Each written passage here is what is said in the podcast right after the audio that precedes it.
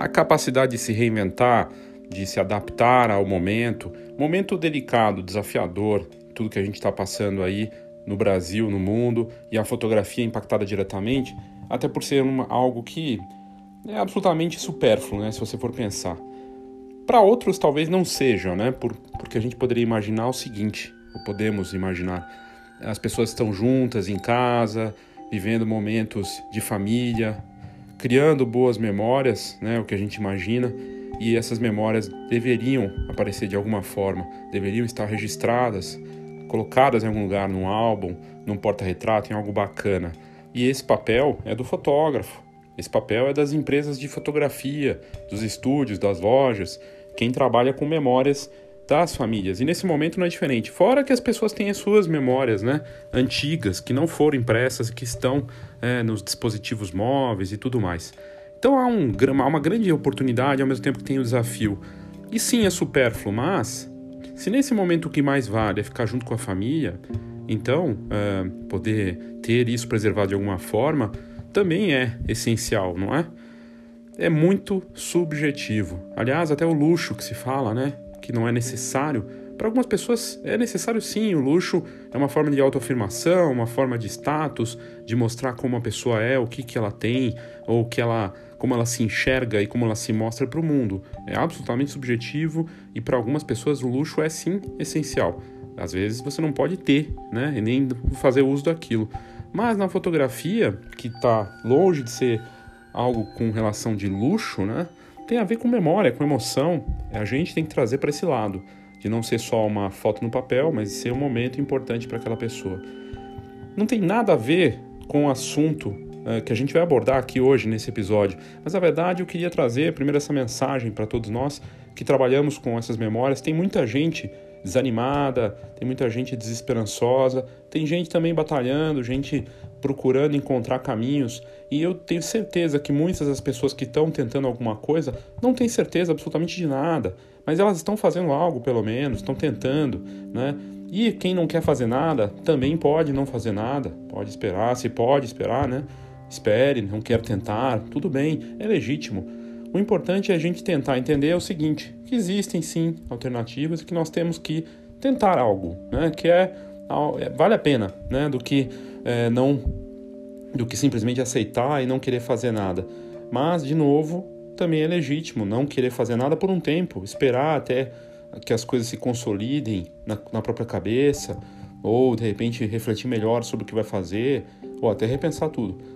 Vai de cada um. Eu sou do time que prefere fazer, prefere ter uma atitude, tentar agir.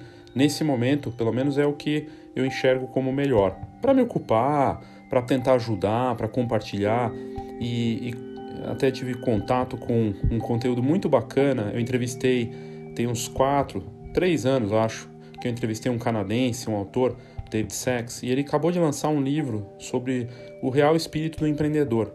Muito interessante o livro, porque ele traz um livro nesse momento em que os empreendedores estão sendo desafiados, né?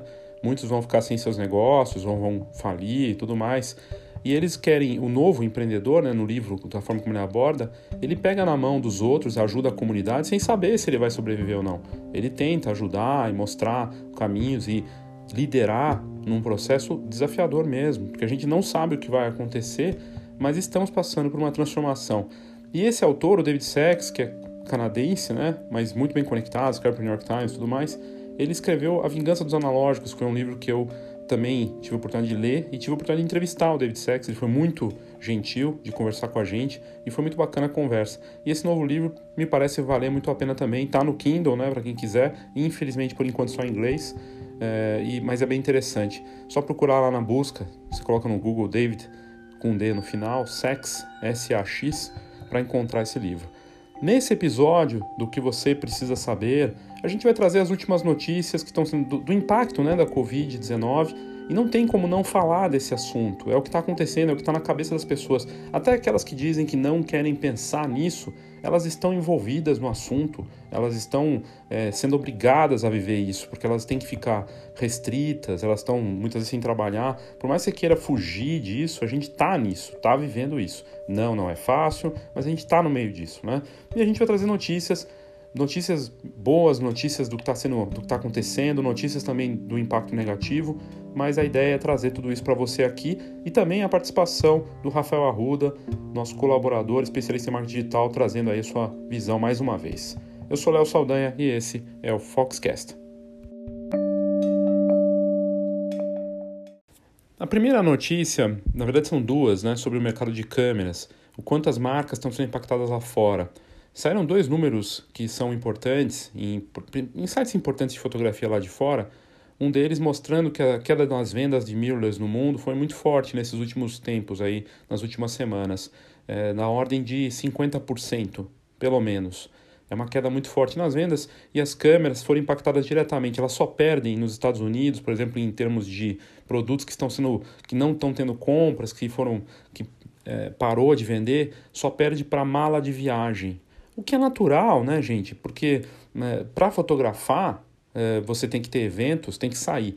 Tirando os fotojornalistas que estão indo para a rua, em alguns casos muito específicos, o fotógrafo de eventos, ele, ele é impactado diretamente. E eventos a gente está falando não só dos sociais, não, viu? Não é só casamento, não é só ensaio de família ou newborn. Tem foto de fotógrafo de esportes, por exemplo, todas as ligas de todos os esportes no mundo, praticamente quase o mundo inteiro sem esportes rolando. Então, esses profissionais ficam sem trabalho e não tem como fotografar. Para que ele vai trocar de equipamento, pegar um equipamento novo?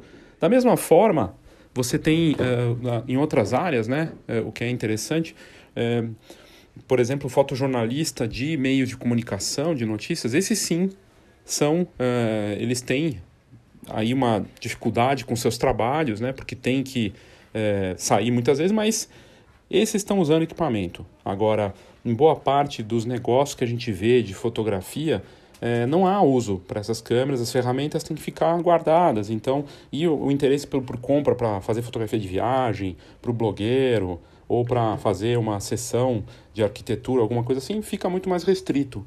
Então você tem você tem uma baixa demanda e é natural essa queda. A outra, o outro número dado impressionante foram os dados financeiros da Canon, né, que saíram mostrando uma forte queda no, na, nos números né, financeiros da marca e mostrando que a parte de receitas, de, de toda essa parte deles realmente foi impactada, né, as vendas de câmeras e, e toda a parte é, dos lucros eh, atingidos diretamente.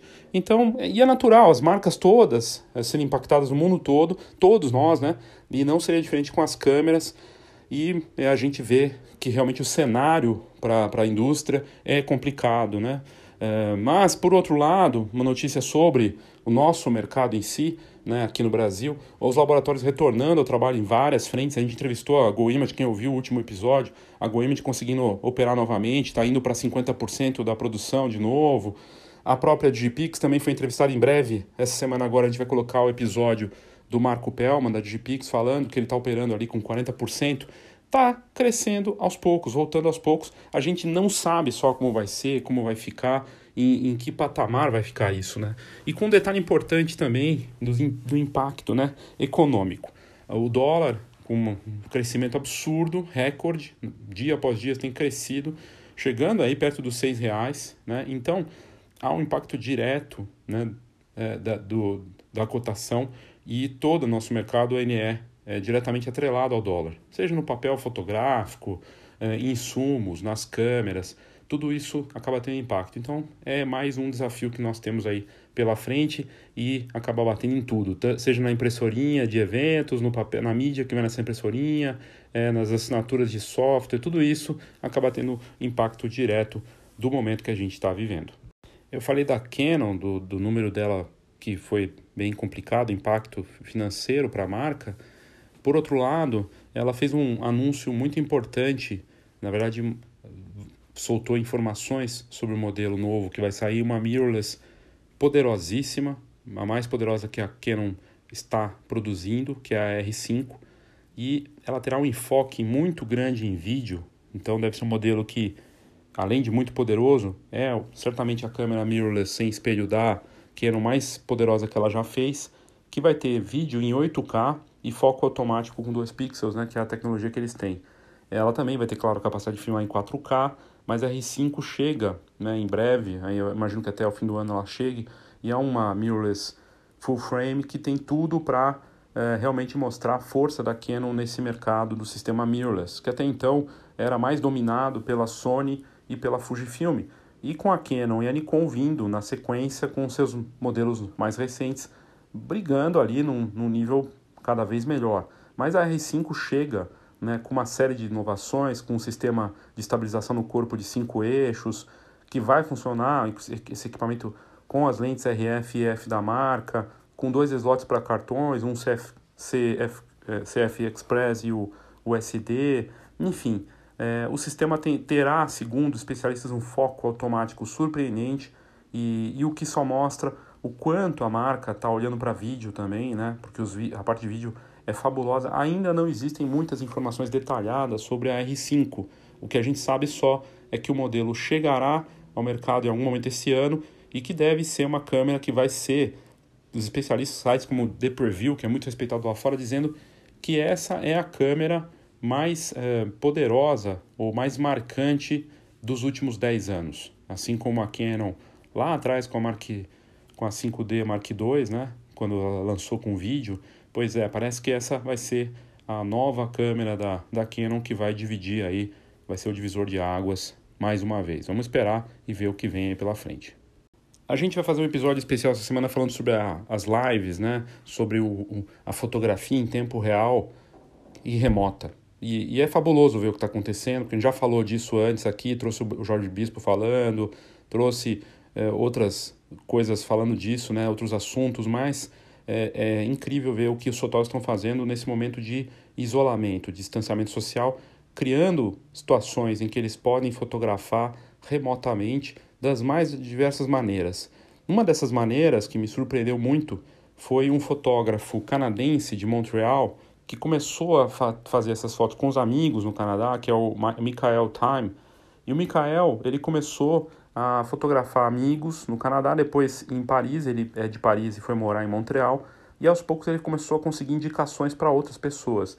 Ele faz usando o Zoom, né, ou aplicativos de mensagem, e, e, ele faz tudo controlado ali, dependendo do modelo de, de smartphone que a pessoa tem, ou computador.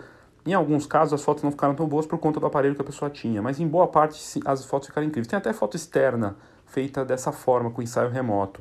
E a repercussão desses ensaios é incrível. Ele apareceu em sites do mundo inteiro. Ele já fotografou até gente aqui do, do Brasil, do Rio de Janeiro, fotografou na França, Colômbia, Líbano, Alemanha, Itália e outros. Não, ele não cobra nada para fazer essas fotos e muitos não estão cobrando, mas tem gente sim cobrando, que vai ser assunto para um episódio dessa semana, que a gente vai falar dessa era das lives e gente ganhando dinheiro, ganhando dinheiro sim com os ensaios remotos. Mas o que me chamou a atenção, assim, é a forma como ele fez, é bem bacana, ele dirigindo essas pessoas, famílias em todas as partes do mundo, num projeto que deu visibilidade para ele de uma maneira bacana, né? Ele falou que é apaixonado por fotografar pessoas, né? E, e, e a forma que ele encontrou de pelo menos praticar e estar tá próximo das pessoas foi fazer esse ensaio. Eu coloco essa, essa matéria nas notas do episódio para você ver o resultado das fotos dele, que é bem bacana.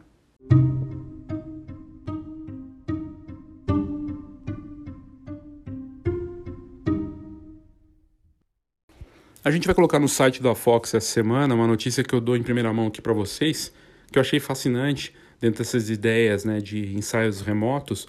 Uma fotógrafa canadense fazendo um ensaio é, remoto com famílias de newborn, né? E ela está ensinando, né, os pais a fazer esse ensaio em casa. Não é como o ensaio comum de newborn, na verdade é um novo produto e ela adapta aos clientes e ela vende isso. Ela não está fazendo como um favor ou como, né? Ela está vendendo, porque ela sabe que isso é único e que se ela não ajudar, não for o guia nesse momento, esses pais não, não terão essas fotos. Então ela resolveu criar esse produto. É um produto que os pais fazem as fotos, enviam para ela, ela edita e aí dá o toque de assinatura dela e depois retorna para os pais.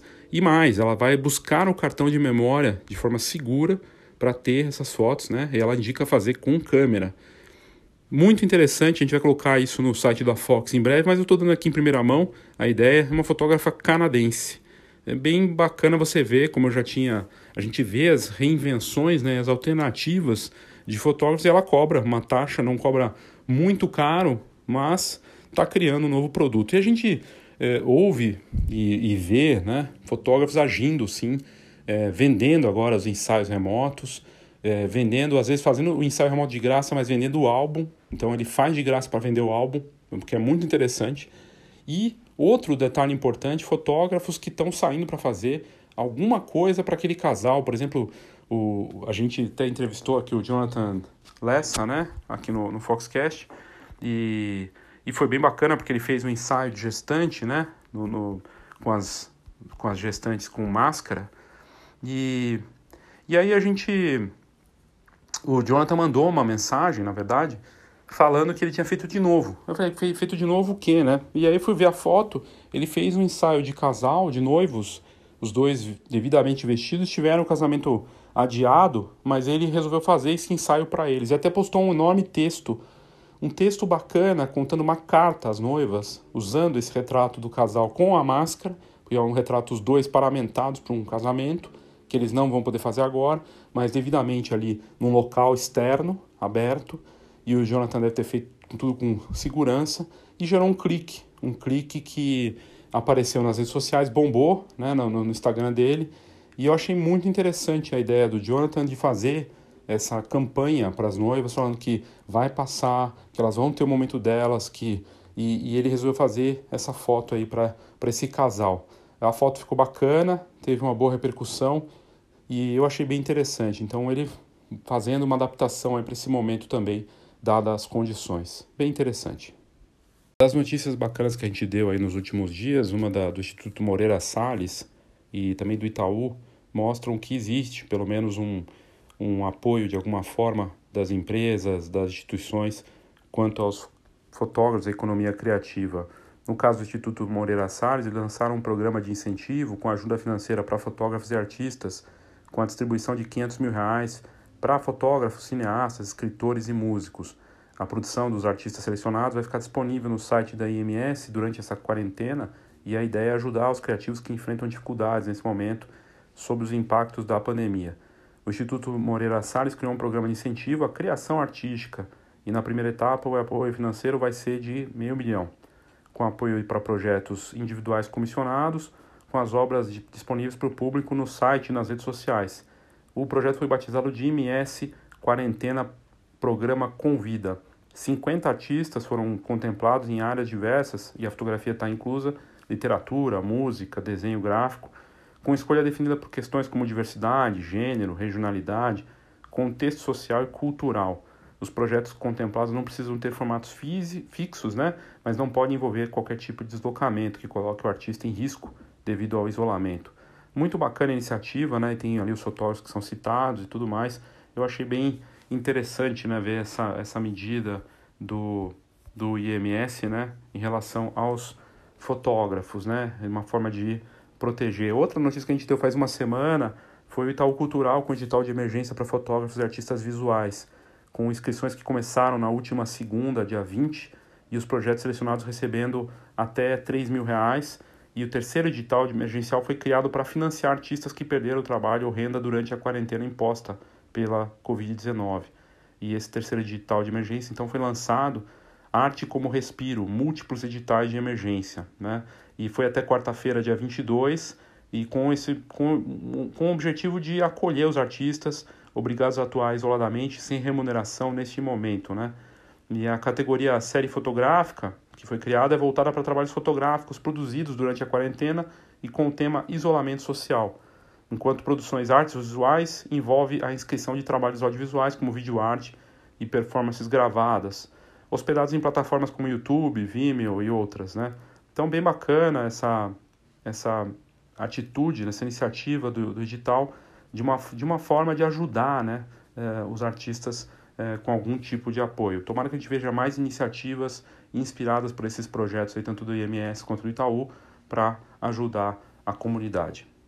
Essa semana a gente vai fazer mais uma semana com dose diária de marketing, 30 minutos por dia, de segunda a sexta-feira, sempre no mesmo horário, às 10 da manhã, um bate-papo, uma apresentação da Fox, mas depois uma, um espaço para conversar, para trocar ideias, é muito bacana. É a oportunidade de você olhar para esse momento, não tem fórmula pronta, não tem receitinha nenhuma, não tem nada ali, truque, não tem pegadinha, é simplesmente para você observar o que a gente está vendo nesse momento em termos de marketing. E sim, existe um marketing que está se remodelando essa nova fase, e é disso que a gente vai falar nessa semana: de oportunidades, de alternativas, de adaptação, e para olhar para esse momento. Não estamos olhando para trás, nem estamos olhando muito para frente, a gente está olhando para agora.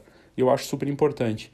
E, tem, e a última, a primeira que a gente fez, né? Na verdade, a primeira semana do marketing a gente fez com essas doses diárias, foi muito bacana.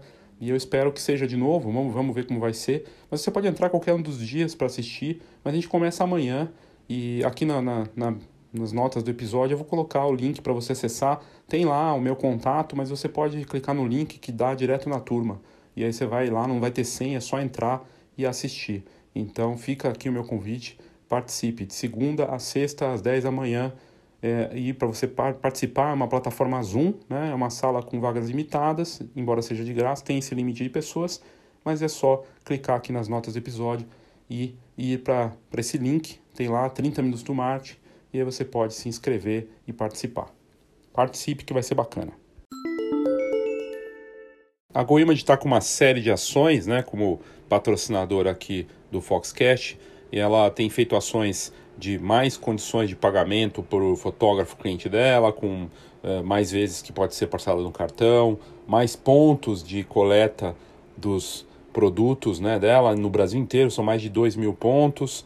E a, e a GoImage tem um pacote de soluções que ela anunciou e segue fazendo. A empresa voltou a operar, como a gente ouviu na entrevista, e o, o Christian, junto com o Rafa e o Fábio, tem feito um belo trabalho né, de conduzir essa empresa nesse momento que não é fácil para ninguém.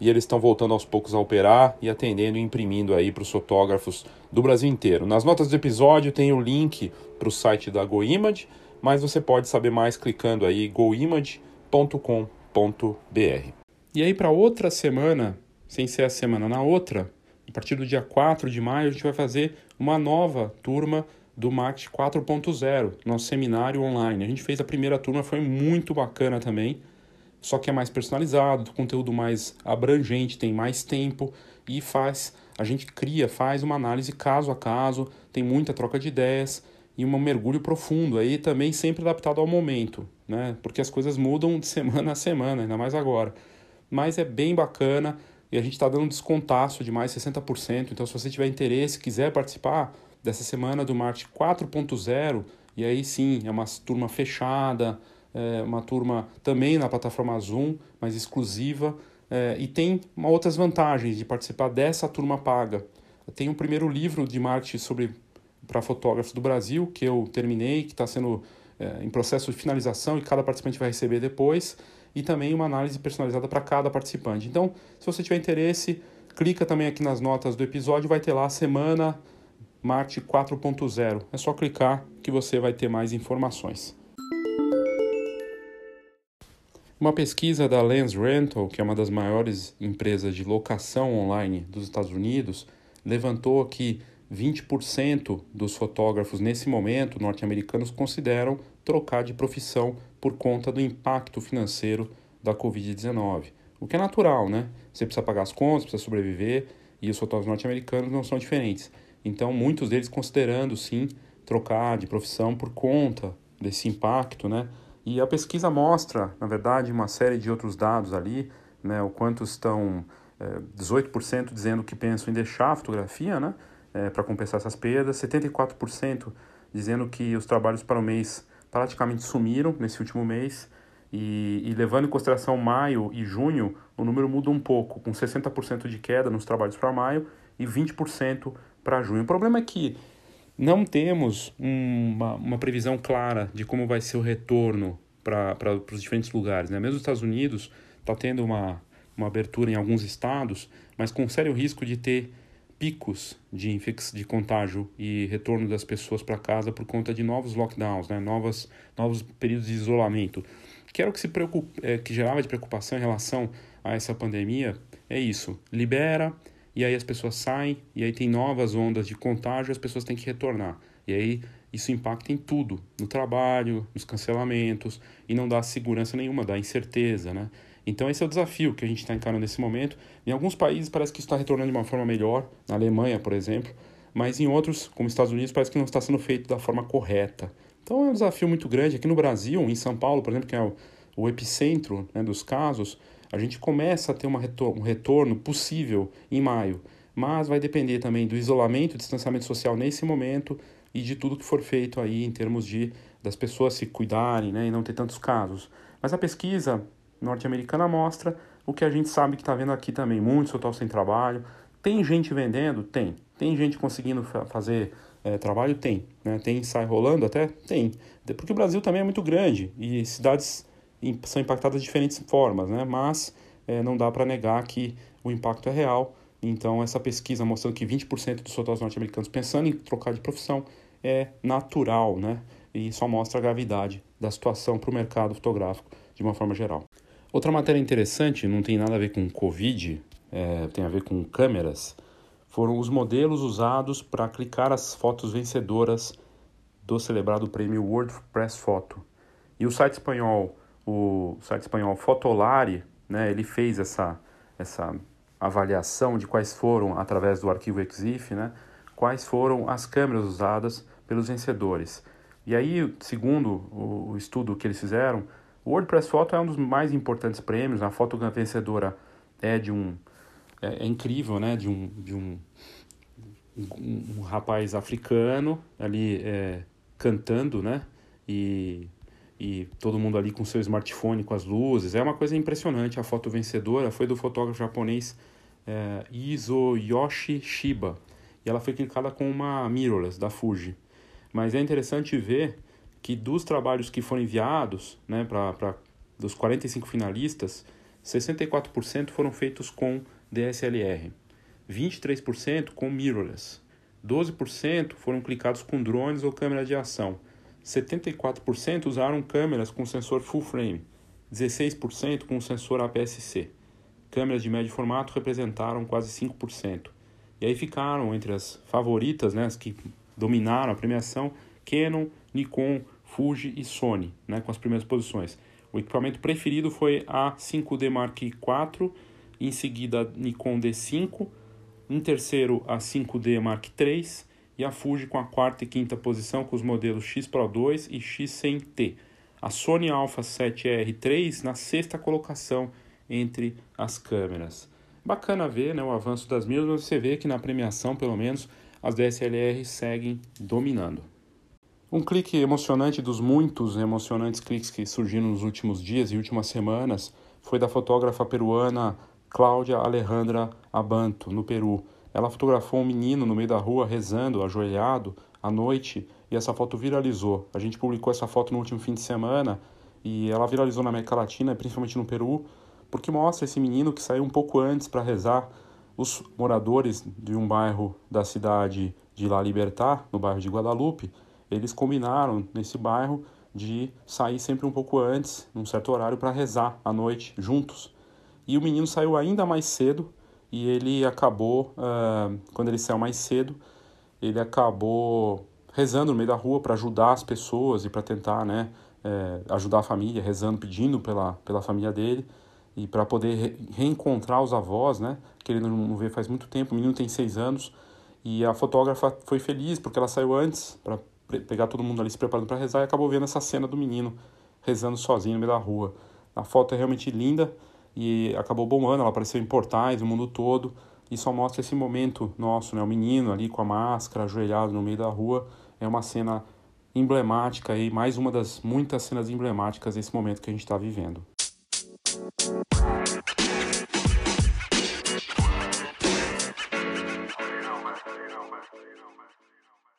E a gente traz nessa semana uma nova participação do Rafael Arruda, que colabora como especialista de marketing digital, dando dicas aqui sempre muito bacanas para você e como você pode trabalhar, como você pode buscar nas ferramentas digitais novas formas de se relacionar com seus clientes, de buscar novos clientes também, ou com a base que você já tem, enfim, aparecer e usar esse momento para se relacionar, para fazer o marketing digital eficiente. Então vamos ouvir o Rafael Arruda com mais uma dica bem interessante nesse episódio do que você precisa saber.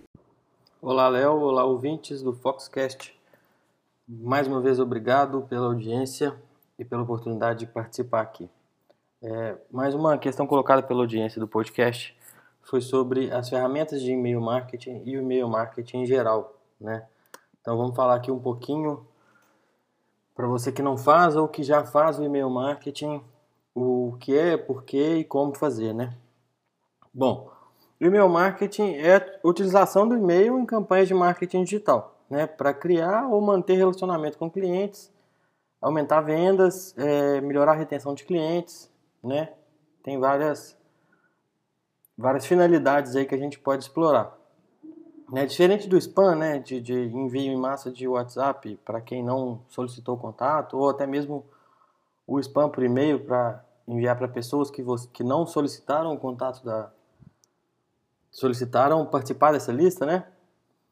Ele, o e-mail visa chegar até os interessados na informação, né, sobre o serviço, o produto, a marca, né, que você está oferecendo através desse canal. Uma característica prática do e-mail é que as campanhas geralmente oferecem uma opção de cancelamento. Né? Lá embaixo tem o unsubscribe, é o, o cancelar a inscrição, né? que primeiro demonstra respeito pelo seu público. Né? Se a pessoa autorizou estar nessa lista e não quer mais, ela tem que ter essa opção de não receber mais esse e-mail. Porque se comunicar com alguém que não quer falar com você, é, além de perda de tempo, pode gerar reações e posicionamento negativo, né?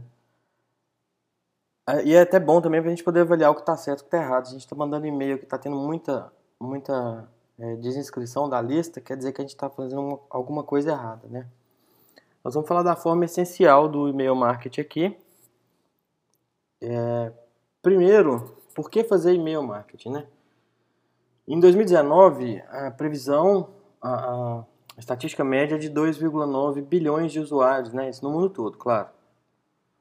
E então é uma excelente forma de alcançar diretamente milhares de clientes potenciais. Como eu já falei é, outras vezes, todo mundo tem um e-mail para poder estar tá na conta do Instagram, do WhatsApp, do Spotify ouvindo esse podcast, tem que ter, ter cadastrado um e-mail. Então, invariavelmente todo mundo está na internet ou quase todo mundo, né, para não ser generalista, tem um e-mail para ter acesso e abre ele diariamente. Né? Cerca de 269 bilhões de e-mails são enviados todos os dias e até 2021 a previsão é que chegue a 319 bilhões de e-mails enviados por dia, entre e-mail marketing e e-mail de trabalho, e-mail de informação, de troca de, de contratos, etc.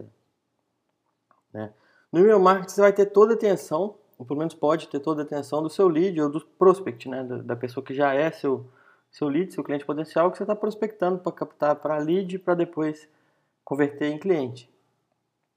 Depois que a mensagem é aberta, ela está na tela quase toda do computador e praticamente toda também do tablet, smartphone, etc. Ao passo que os anúncios pop-up ou anúncios em redes sociais às vezes ocupam a tela sem que a pessoa tenha solicitado. Então é um negócio que, que assim, é mais qualitativo até do que quantitativo. O conteúdo sempre foi a, a, o ponto-chave né, do, do, sucesso do marketing em geral. Né? Se o conteúdo é bom, ele vai ser lido, ele vai ser, a pessoa vai interagir e tudo. E de toda forma, é, isso para o marketing em geral no e-mail não é diferente. Né? O e-mail marketing ele tem a vantagem que você pode personalizá-lo né, com as ferramentas que nós vamos falar. Pode colocar imagem, texto, trocar cores, fazer a personalização do, do, Se você tem a lista com o nome do, do cliente, pode chegar na caixa de entrada de e-mail bem pessoal para ele, né? Tipo, olá, é, por exemplo, olá Léo, vejo que eu encontrei para você e ali informações diretas para uma base geral, mas que faz com que o, o, o e-mail, o remetente do e-mail é, sinta uma aproximação com essa história, né? Além disso, é uma forma fácil de, de, de, rastrear, né? A gente vê quem tá, quantidade de pessoas estão abrindo, é, não abrindo e tudo para poder segmentar as listas, né? Tem algumas estatísticas aqui que eu quero passar para vocês antes da gente falar das ferramentas, é, que são alguns estudos, né? Tem o e-mail Usage Study de 2019 nos Estados Unidos, que as pessoas passam mais de 5 horas por dia lendo e-mails no trabalho, né? E cerca de três delas para verificar o e-mail corporativo e as outras duas para e-mail pessoal. Né? Esse estudo foi dos Estados Unidos, mas é em relação ao mundo, né? Com a gente aqui não é diferente. 85% do público, de acordo com a pesquisa da Adobe, né? Adobe que, que é, é detentora, né? A dona do Photoshop, Illustrator e por aí vai. Né? Um, o Adobe PDF, que todo mundo tem no computador praticamente. 85% do público usa celular para checar a caixa de entrada de e-mail.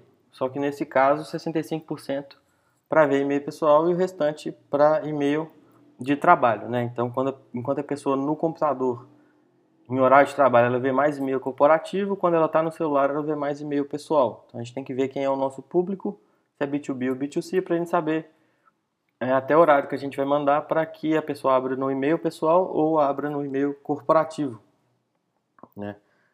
Com a mesma pesquisa da Adobe, é, ela aponta que 58% dos participantes do estudo, né, preferem receber promoções de produtos via e-mail do que por aplicativo ou rede social, porque ali ele vai abrir a hora que ele quer, com calma, para poder ver, além da credibilidade de chegar um, um, um e-mail é maior do que os anúncios pop-up que ficam pulando na frente da gente. Não quer dizer que não tenha que usar, mas a gente tem que saber a hora de usar os dois, né? E o e-mail é uma, uma o e-mail marketing é uma ferramenta que a gente não pode deixar de lado, né? A gente tem algumas perguntas para responder sobre sobre e-mail marketing, né? Que a gente, na verdade, a gente tem que responder na hora de fazer. Para quem? Quem é o público, né? E cuidado você deve ter com ele. Você tem que ter a sua própria base de contato. Se você não tem, a gente vai captar. A gente vai captar através de redes sociais, com anúncios para que as pessoas deixem seus contatos para receber seu conteúdo que você coloca. É, clientes que você já tem, é importante que você sempre faça um cadastro.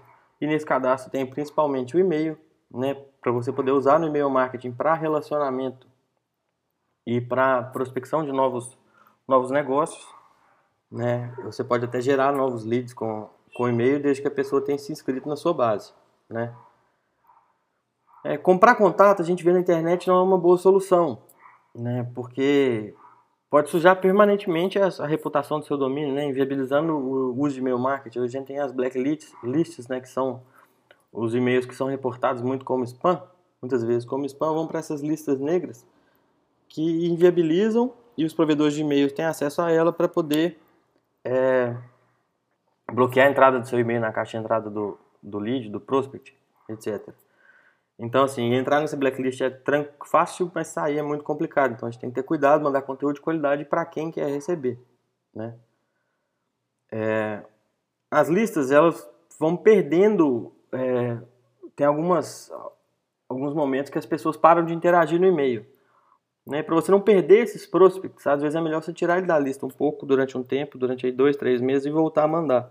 Porque ele está recebendo às vezes muito e-mail seu, perdeu o interesse, mas deixou de receber, daqui a pouco tempo ele volta, aí ele vai abrir para ver o que, que é, porque você ficou tanto tempo sem mandar e-mail. Né? Essa é uma estatística que a gente tem também desse estudo. A gente, o interessante também é a gente segmentar as listas, listas que a gente tem. No caso de fotógrafos, a gente tem uma lista de prospect, de prospect que interessado em casamento, né, que foi captada através de uma landing page de casamento, por exemplo, é, separado do de evento infantil, do, do 15 anos, do formatura e tal. A gente tem várias listas, a gente pode segmentar também por região, a gente trabalha em várias regiões, a gente pode é, segmentar essas listas por região, fazer promoções e ações específicas para cada região que a gente atua, né? a gente tem que dar, dar a opção do output, né, do cliente se descadastrar. Né? Isso é as ferramentas de e-mail que nós vamos falar dão essa opção, né? E a gente tem que estar tá sempre monitorando, né, a entrega do e-mail, se ela está sendo tem muita gente que não está abrindo, a gente, igual eu falei, você deixa essa lista descansando, muita gente se cadastrando, vamos mudar a estratégia, tem alguma coisa errada, e não é, não é nada de mal perguntar por que a pessoa está saindo, né? Outra pergunta que a gente tem que responder para mandar o um e-mail marketing é o porquê, né? Ter o objetivo da comunicação. A gente vai prospectar e fidelizar cliente, né? Vai, alguém que deixou uma lista para você, você conseguiu o e-mail dele através de alguma prospecção de, de lista de e-mail.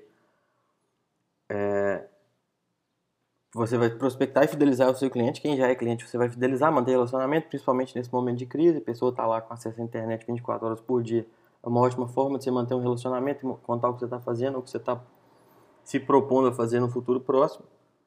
Você pode usar para lançar produto, serviço, promoção, né? Isso é básico. Conhecer o gosto do cliente é, é uma, uma outra opção que a gente pode fazer pesquisas através do e-mail, né?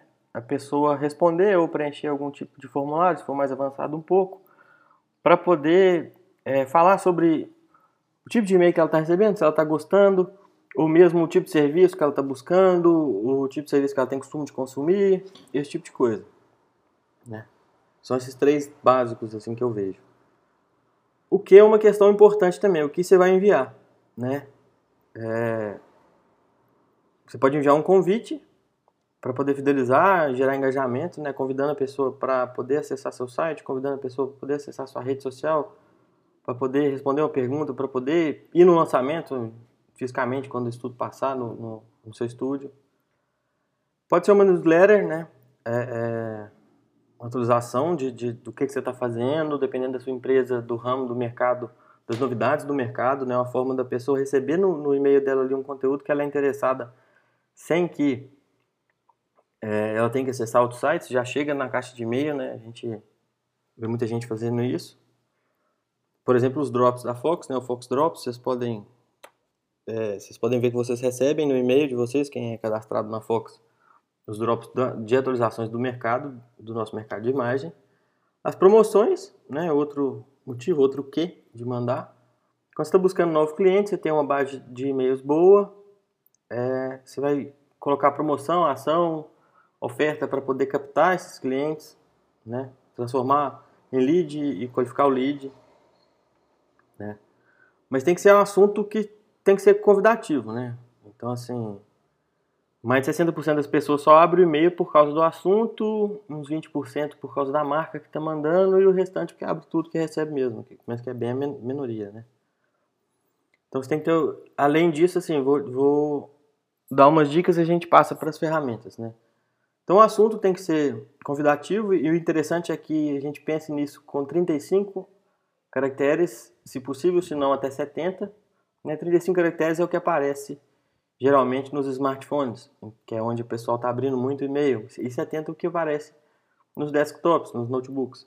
Se for mais que isso, vai, o assunto não vai aparecer né, na caixa de entrada, às vezes a pessoa não vai entender o que você quer falar, se você não falou nas primeiras palavras, né, que é interessante que nas primeiras palavras do assunto você já descreva, descreva bem o assunto. Né? É, manter um equilíbrio entre imagem e texto, não dá para ser um e-mail só de imagem, até porque o carregamento fica difícil.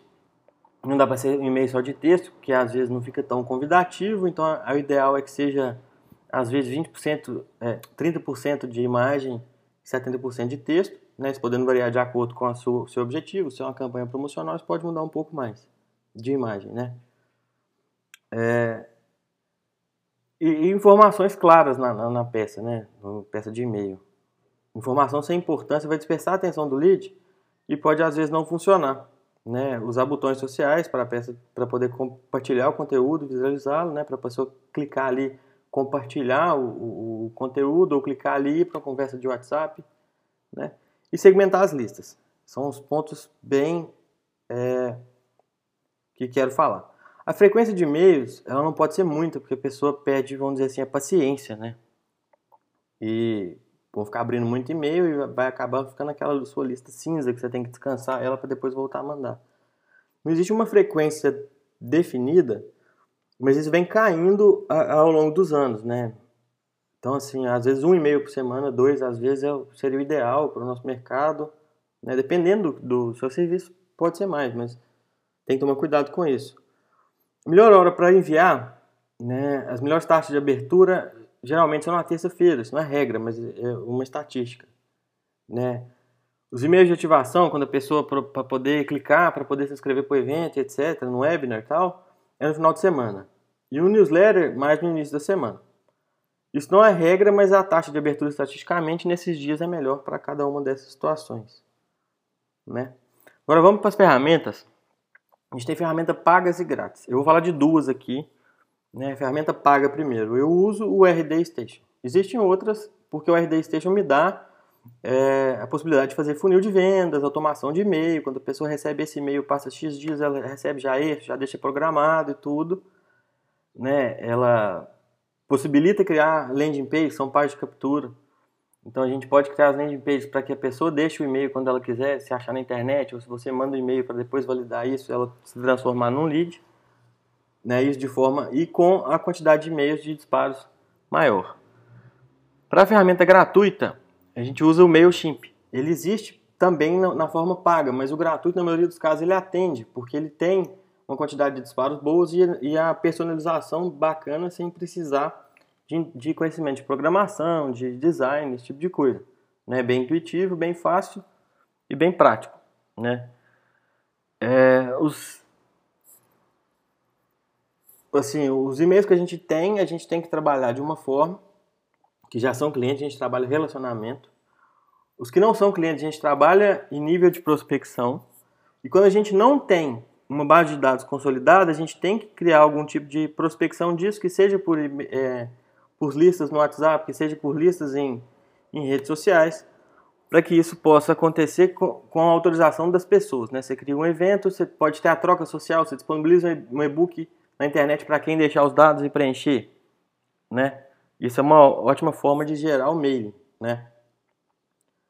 E assim, a dica maior que eu dou é não envie spam, envie e-mail para quem quer receber seu e-mail, certo? E siga essas, essas regrinhas assim de, de, de cuidados com e-mail marketing, mas use o e-mail marketing. Né? Hoje a gente, muita gente fala em marketing digital, a gente só lembra de mídias sociais.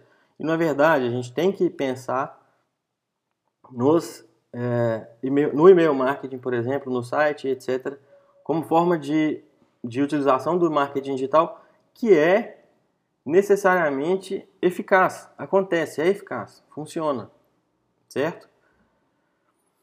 Bom, acho que é isso. A gente conseguiu dar uma explanada nessa história do, do e-mail marketing, né? Acho que se ficar alguma dúvida a gente pode perguntar, pode voltar nisso, né? A gente pode às vezes responder isso, pode mandar para o pessoal da Fox que a gente vai tentar clarear mais alguma coisa que tenha ficado.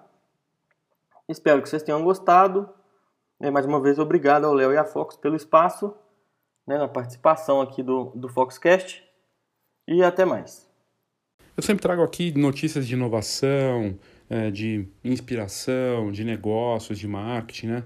E eu acho que tem muita gente. Eu comecei o episódio falando, né? Desse momento que a gente está vivendo. Não, é, não é fácil o momento, não é simples. Tem muita gente achando que será que a profissão acabou? É, será que é, o que, que vai acontecer? Ninguém sabe exatamente o que vai acontecer. Mas é um bom momento para você fazer o que você pode fazer, o que você tem controle. Você pode estudar, você pode ler muito, né? pode ler livros, pode até não fazer nada também, pode dar esse tempo para você, se você consegue dar esse tempo, se dê esse tempo, né? Enfim, faça aquilo que você quer fazer. No fim das contas é isso, né? A gente tem essa liberdade para assumir as consequências do que a gente resolver fazer nesse momento. Agora, o que eu acho interessante é observar no nosso mercado empresários, fotógrafos, donos de negócio de fotografia realmente se adaptando ao momento, se reinventando exatamente nesse instante estão buscando sim caminhos, tentando fazer coisas diferentes, criando nova, novas formas de comunicação e buscando e procurando se adaptar à realidade. E isso está acontecendo nesse momento, por mais que você não acredite. E tem gente fazendo sim. E outros estão acordando para isso também, que é o momento de você se preparar. Uma hora isso tudo vai passar e aí como você vai estar? O cara que ficou ali mais é, inerte, e só acompanhando, ou o cara que tentou alguma coisa e aprendeu e cresceu nisso tudo. Mesmo que seja não agir em termos de negócios, de marketing, de mercado, mas de estudo mesmo, estudo de outras coisas, né? de se dar esse tempo pelo menos para conhecimento. E tem todos esses caminhos, essas formas de, de se fazer isso, né? Curiosidade, até para tirar um pouco o foco né, dos problemas, né, do, das notícias ruins, do que está acontecendo. Então, é, a minha recomendação para você é tente pelo menos estudar sabe? Você aí é, estudar não só fotografia, outras coisas, né? Buscar na literatura, é, no entretenimento, né? É, num conhecimento bacana que possa te ajudar de alguma forma a refletir sobre esse momento e, e relaxar um pouco, dada toda essa condição que a gente tem hoje. Eu acho que é uma, uma sempre uma postura bacana, né? De você é, aproveitar e, e ler eu acho que a leitura, acredito que a leitura é das ferramentas mais valiosas que existe para conhecimento, para inteligência, para autoconhecimento. é, você realmente cresce quando você lê bastante. E aí você começa a escrever mais também, que é interessante. E quando a gente escreve, a gente pensa, e pensa de um jeito diferente. E eu vejo que os fotógrafos leem pouco, né? escrevem pouco também. E o meu. Eu sou apaixonado pela escrita, né? comecei a fazer o podcast, mas eu acredito que, que ler é uma das coisas mais fascinantes que existe. E eu vejo pouca gente valorizando. No Brasil, parece que menos ainda, né? E você vai, pode começar a hora que você quiser, né? e tem tanta coisa bacana para ler, desde negócios, de biografias, desde coisas como literatura, livros de história, tem muita coisa bacana. Então não deixe de lado isso, aproveite esse tempo para pelo menos fazer isso e você vai se surpreender. E aí se tiver dicas bacanas de leituras, me manda que eu sempre gosto de ficar por dentro de tudo aí que está rolando, eu gosto de novas leituras, novas ideias com autores bacanas.